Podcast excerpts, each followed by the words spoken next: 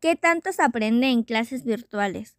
Realmente siento que no se aprende. La mayoría de los alumnos solo hacen las actividades para probar la materia sin ningún tipo de conocimiento adquirido.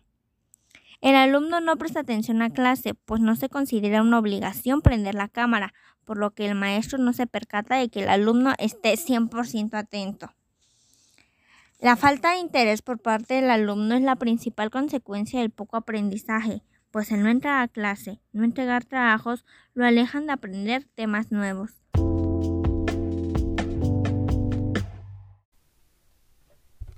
Ventajas de las clases en línea. Los alumnos pueden tomar clases desde su casa sin la preocupación del transporte público. Hay más facilidad de acceso, el entorno de aprendizaje es más confortable, los materiales de estudio son más económicos y hay un amplio abanico de opciones. Las ventajas de las clases en línea que ayudan a la movilidad de los estudiantes y a la comodidad de cada uno, previenen el contagio de COVID y ayudan a los maestros a tomarse descanso entre clases.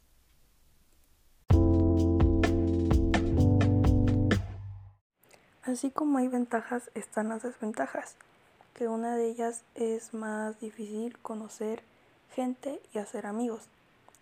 También la cantidad de horas que se puede pasar frente a un monitor puede causarte daños a largo plazo, como cansar tu vista y usar lentes a fuerzas.